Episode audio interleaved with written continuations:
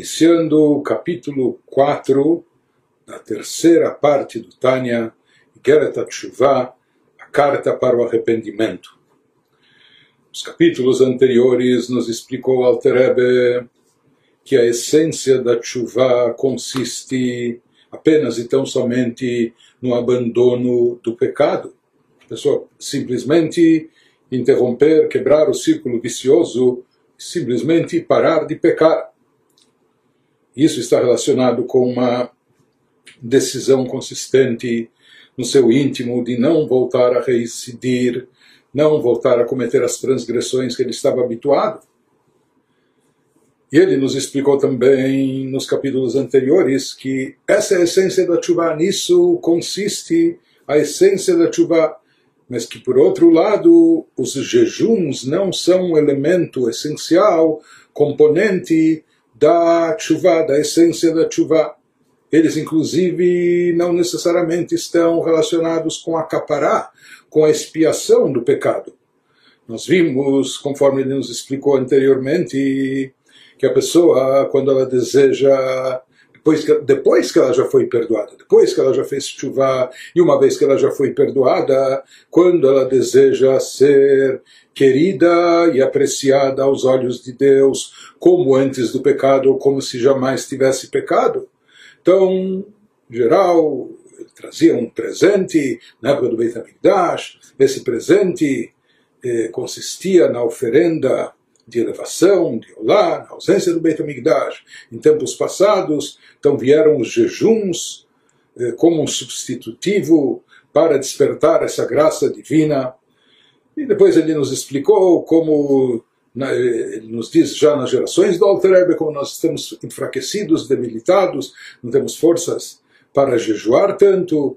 Então, isso é redimido, esse, esse tipo de jejum é redimido através da prática de tzedakah, de bondade e de caridade.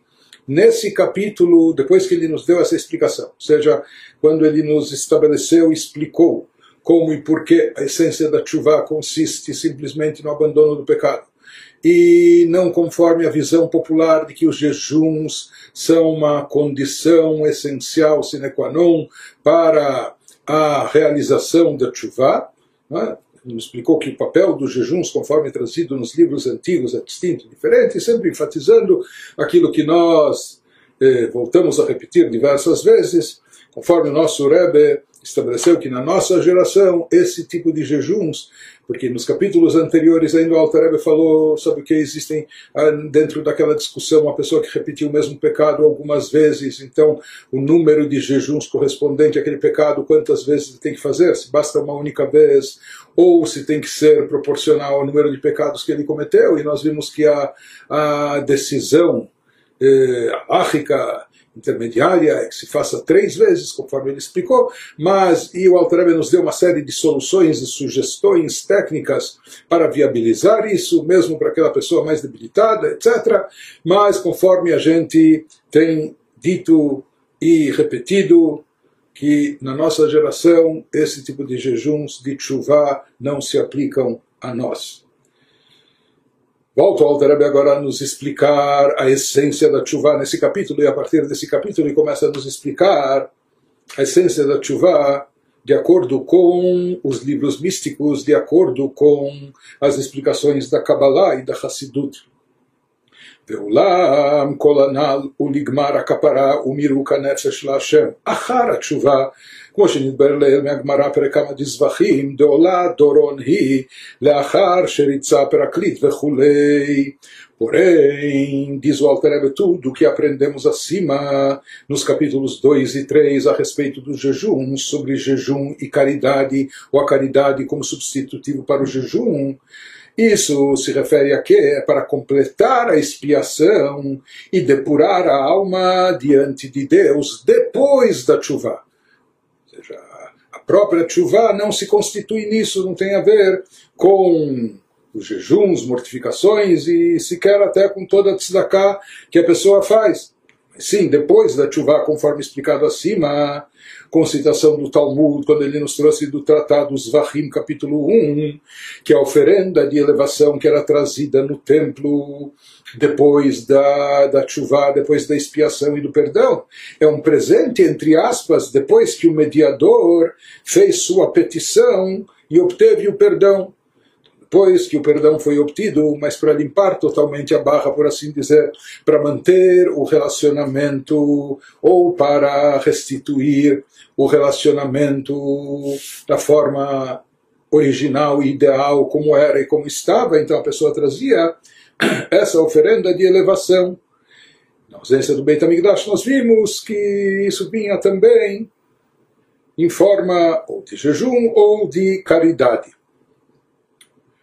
De qualquer forma, isso é apenas para finalizar a expiação ou a depuração da alma, conforme diz o versículo Venir alav, que a pessoa seja aprazível, agradável aos olhos de Deus, eh, após ter sido perdoada, que ele seja tão querido a Deus que ele, que ele encontre graças aos olhos de Deus, como antes do pecado, como se não tivesse havido o pecado. Omnam atchalat mitzvat tshuva veikara. Porém, como nós falamos, ele sempre enfatiza, não é isso, não é nisso que se constitui a essência da tshuva. Se aprofunda aqui qual é a essência da tshuva, Omnam atchalat mitzvat tshuva veikara. לשוב עד השם באמת ובלב שלם, ההכרח לבאר היטב בהרחבת הביור.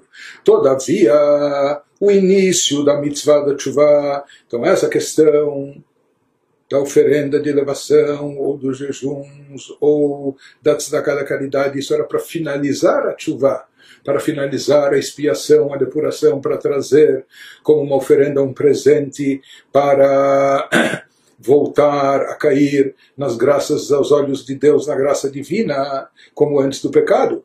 Todavia, o início da mitzvah da chuva e sua ideia-chave consiste no que? É retornar a Deus autenticamente, com todo o coração, conforme nós explicamos no capítulo 1. Isso requer agora uma elucidação mais ampla, extraída das fontes do misticismo judaico. E é o que o Alter vai começar a fazer a partir de agora, nesse capítulo. בהקדים מה שכתוב בזוהר הקדוש, בביאור מילת תשובה על דרך הסוד, תשוב ה' Rei Tataá, Chuva Tataá, Rei Ilá, Chuva Ilá. Comecemos por o ensinamento do sagrado Zoar, a obra mestra da Kabbalah, que explica a palavra Chuva. Chuva literalmente significa volta, retorno a Deus. Nesse contexto, como que envolve também o arrependimento. O Zohar nos explica que a palavra Chuva tem um significado místico, como Tashuv Rei então ele divide a palavra tshuva em hebraico, separando as primeiras letras da última letra. Tashuv é o verbo voltar, retornar, restituir, restabelecer. A letra rei faz retornar a letra rei. Portanto, de acordo com o Zohar, tshuva consiste em tashuv rei, em restituir e recuperar, em, em, em, voltar a colocar no devido lugar a letra rei, conforme a explicação do Zohar. A restituição do rei inferior.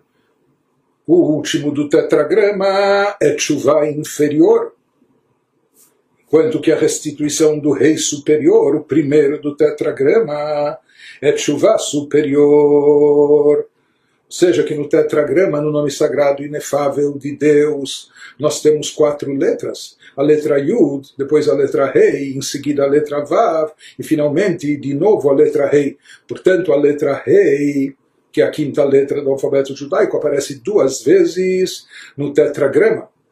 De acordo com o Zohar, e nós já vamos ver o significado disso, a última letra Rei do tetragrama, a letra final do nome sagrado de Deus, Yud Kei Vav Kei, a letra Rei final, é? Quando ela aparece pela segunda vez, é chamada letra Rei inferior. Ela representa, simboliza um grau de energia divina, de santidade, porém de uma categoria inferior, quando comparado à letra Rei inicial, Yud rei, Yud depois o rei. A primeira vez que aparece a letra rei, a letra rei inicial, que era é chamada de rei superior. Então, eh, essa, essa letra, a sua restituição, é chamada de chuva ilá, um retorno, um restabelecimento a nível superior de uma energia divina, de uma espiritualidade a nível superior. Ou seja, conforme ele vai nos explicar, ele vai nos explicar em seguida que as sefirot, os atributos divinos, estão insinuados nas quatro letras do tetragrama Yud Kei Vav Kei. E logo em seguida ele vai nos explicar também, vez que o ser humano foi criado à imagem de Deus, etc., conforme a gente explicou, já estudou isso no Tânia, em ocasiões anteriores, na alma da pessoa também nós temos dez poderes, e esses dez poderes, eles também estão insinuados no tetragrama, nas letras sagradas do nome inefável de Deus, Yud Kei Vav Kei, ou seja, que a alma divina possui parte do nome inefável de Deus dentro de si. Quando uma pessoa, em termos espirituais e místicos, conforme vai nos explicando aqui, quando uma pessoa faz chuva, no sentido de retornar, de restituir a letra rei final, a última letra do, do nome Havaiá, do tetragrama, ao seu devido lugar, a sua devida categoria, já que aquela letra rei final é chamada de rei tataá, rei inferior. Então isso indica também uma chuva, um arrependimento e um retorno a nível inferior. Já, por sua vez, quando a pessoa consegue restituir e restabelecer a letra rei inicial do tetragrama ao seu devido lugar, essa letra rei, a primeira vez que aparece a letra rei no tetragrama é chamado rei Ilaá, o rei superior. Então, quando uma pessoa consegue, através do seu trabalho de chuva, restituir e restabelecer a primeira letra rei do nome Havaiá do tetragrama seu devido lugar. Isso, é sido, isso é considerado uma chuva superior, a nível superior. Então, essa explicação dessa passagem, dessa citação, que nós encontramos no Zohar, conforme o Alter vai nos explicar no decorrer dos próximos capítulos. Então, ele abre essa explicação mística da essência da chuva com essa passagem do Zohar. Mas ele nos diz que para entender a essência da chuva nós devemos entender também outras passagens relacionadas com o conceito de chuva, conforme encontramos no Zohar em obras místicas. וגם מה שכתוב בזוהר הקדוש בקצת מקומות, שאין תשובה מועלת לפוגם בריתו o Motzizera Levatalá, precisamos também esclarecer uma afirmação do Zoar que aparece em alguns lugares dessa obra, que a chuva não é eficaz para pecados sexuais. São chamados profanação da aliança, nem para o pecado de emissão de sêmen em vão. Então encontramos em alguns lugares do Zoar essa afirmação de que chuva não resolve, não é eficaz para esse tipo de pecado.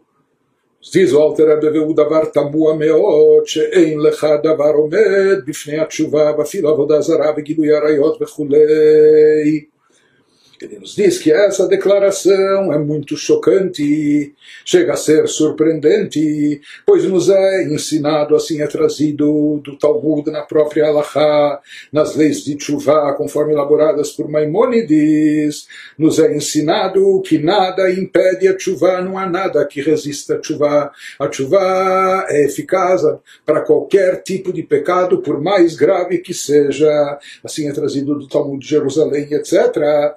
E se fala que a chuva tem o poder de trazer expiação e nada aguenta e resiste a chuva, o arrependimento e retorno a Deus, nem sequer as violações mais graves, como idolatria, relações proibidas e assassinato, mesmo essas coisas que são gravíssimas, de acordo com, com a Torá, de acordo com a Allahá.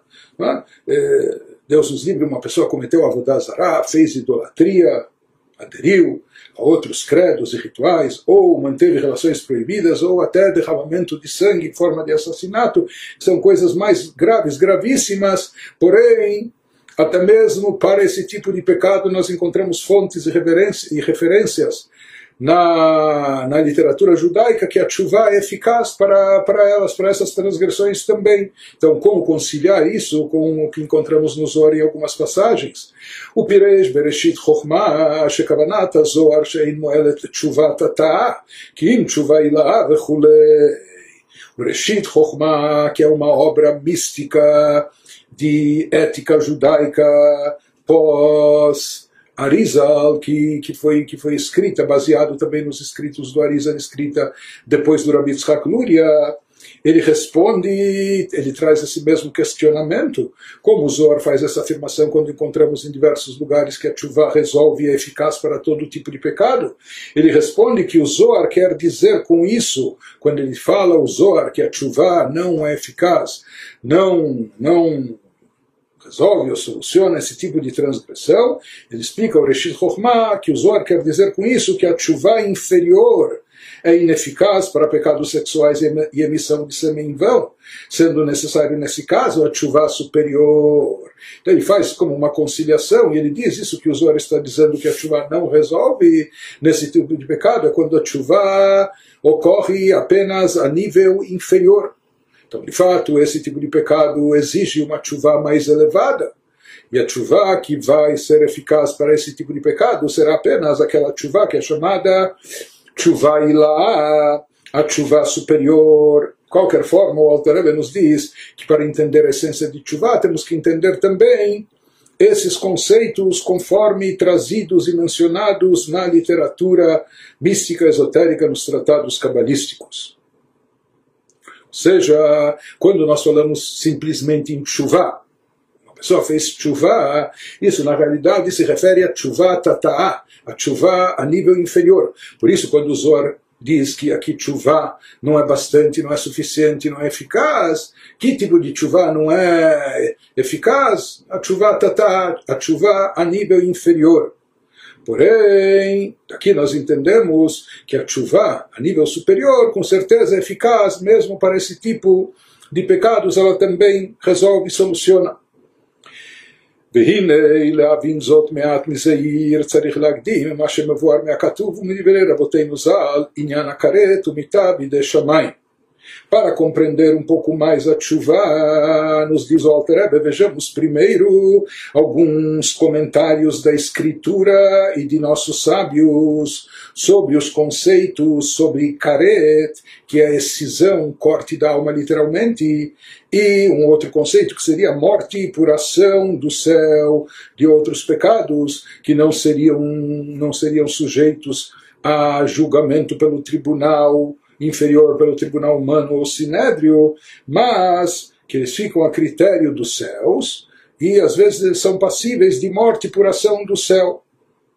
Ele nos traz aqui dos nossos livros sobre esses tipos de pecados que são passíveis dessas penas graves, de corte de, de corte espiritual da alma, de morte, eh, de morte por ação do céu.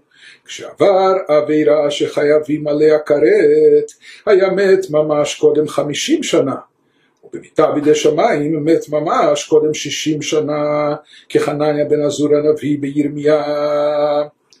Ele nos traz aquilo que é conhecido nos nossos livros, que por uma transgressão punível com caret, se uma pessoa, Deus nos livre, cometeu uma transgressão grave, que é passível, de acordo com a Torá, com eh, a punição de Karet, o transgressor em tempos antigos, na época do Beit HaMikdash, em tempos antigos, de fato morria fisicamente antes de completar 50 anos de idade.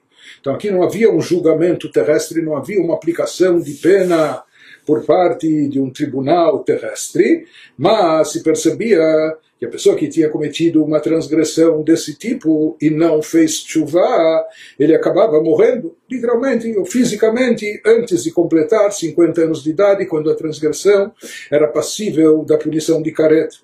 Enquanto que por uma transgressão punível com morte por ação do céu, ele de fato morria fisicamente antes de completar 60 anos de idade. Então, nós encontramos isso em diversas fontes, nas próprias escrituras, como também no Talmud, etc. E ele nos diz que exemplo disso é o caso de Hanania ben Azur, que foi um falso profeta que ele é mencionado em Jeremias. Lá nós encontramos que ele emitiu uma falsa profecia e ele acabou literalmente morrendo em função disso. Por quê? Porque ele cometeu um pecado passível de morte por ação dos céus na realidade, a profecia dele era só de algo que eventualmente, supostamente, deveria acontecer daqui dois anos, mas era uma falsa profecia. Por isso ele, ele não poderia ser julgado por um tribunal terrestre antes de, de terem sido passados os dois anos para, para caracterizar, para confirmar que era uma falsa profecia. Mas, como de cima sabiam, que aqui ele estava, estava evocando o nome de Deus, dizendo que Deus lhe fez profetizar quando isso era falso. Ele acabou morrendo prematuramente ou logo em seguida. E ele nos diz também, nifraim lealtar, kmo shematzinu ber veonan. Ocasionalmente, a pena de morte por ação do céu que nós vimos que pessoas que tinham cometido pecados passíveis dessa morte por ação do céu não completavam eh, não chegavam a completar 60 anos de idade, mas ocasionalmente essa pena de morte é até aplicada de imediato. Às vezes ela tinha ela tinha efeito imediato e instantâneo, como no caso de Er e Onan, filhos de Eudá, que transgrediram pecado de emissão de sêmen em vão e por isso acabaram falecendo prematuramente, conforme nos descreve a Torá. Então, isso é trazido na literatura talmúdica, isso é trazido em fontes judaicas, em referências das escrituras. Porém, confrontando isso com a própria realidade, questiona o Alter Rebbe והרי נמצאו בכל דור כמה וכמה חייבי כריתות ומיתות, והאריכו ימיהם ושניהם בנעימים.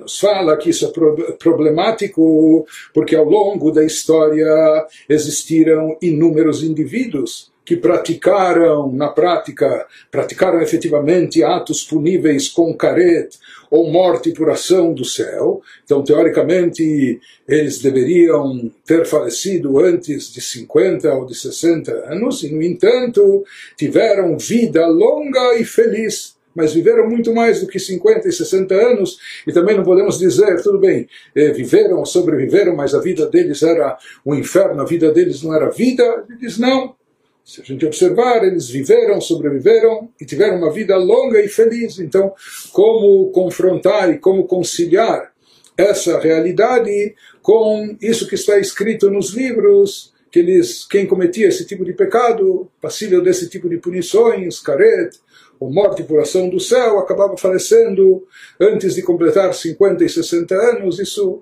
efetivamente, na prática, contradiz o que nós constatamos na nossa vida, no nosso dia a dia, quando observamos pessoas que lamentavelmente cometeram esse tipo de pecado grave, mesmo assim têm uma vida longa e feliz.